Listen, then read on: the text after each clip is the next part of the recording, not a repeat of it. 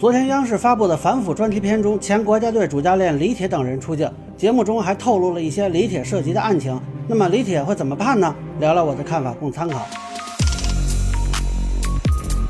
大家好，我是关注新闻和法律的老梁，欢迎订阅及关注我的频道，方便收听最新的新闻和法律干货。啊，李铁这个案子呢，也是拖了一阵子了啊，我觉得可能是快宣判了吧。正好咱们结合央视的这期节目聊一聊，包括给一些不是球迷的朋友补充一些背景知识啊，方便大家理解。啊，先梳理一下李铁这个人成长过程：一九七七年五月十八日出生在辽宁省沈阳市。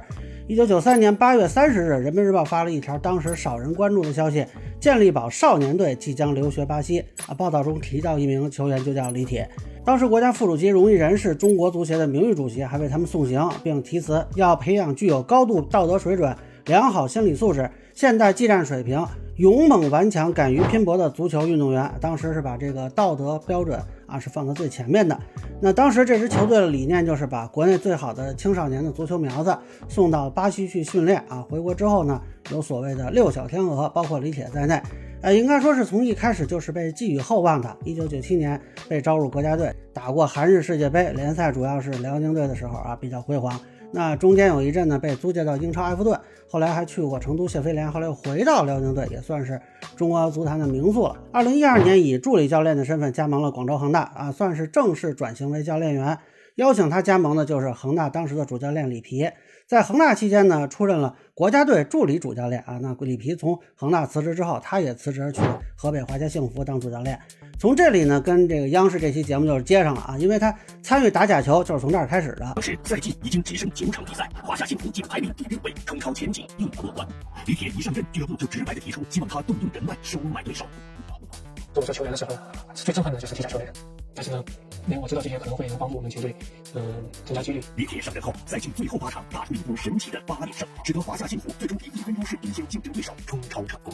这个节目里没有具体说，其实他刚上任遇上的是北京北控，结果零比零打平啊。接下来所谓的奇迹八连胜，分别战胜了武汉卓尔、北京理工、湖南湘涛、青岛中能、江西联胜、新疆达坂城大欢、贵州智诚和深圳宇航。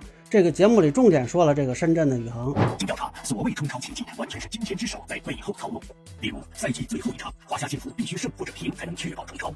李铁授意助教郑斌联系上了郑斌在深圳队的老乡主力后卫李斐，李斐开价六百万元，表示会帮他们打点多名关键球员。华夏幸福一口答应。讽刺的是，如果不是这次调查，没人会知道这六百万李斐其实是自己独吞的。其实我也没找人，因为当时不管是天时地利人和来说，他们都占优。我们当时客场。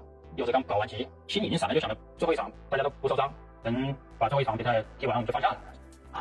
正如李斐的判断，他节省这六百万也不影响华夏幸福最终以二比零获胜。这里需要说明一下的是呢，这个李斐的行为法律上是不是受贿罪，可能有变数啊，因为他是收了钱没办事儿。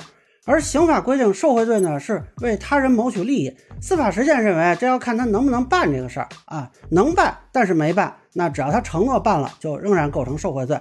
问题是李斐有没有能力操控深圳队打假球啊？这个咱们就不知道。那万一深圳宇恒其他人刚正不阿，他压根就操控不了啊，那可能就是诈骗罪。所以最后呢，咱们看他定什么罪，其实也能看出，在司法机关眼里，深圳宇恒这些人的风骨如何。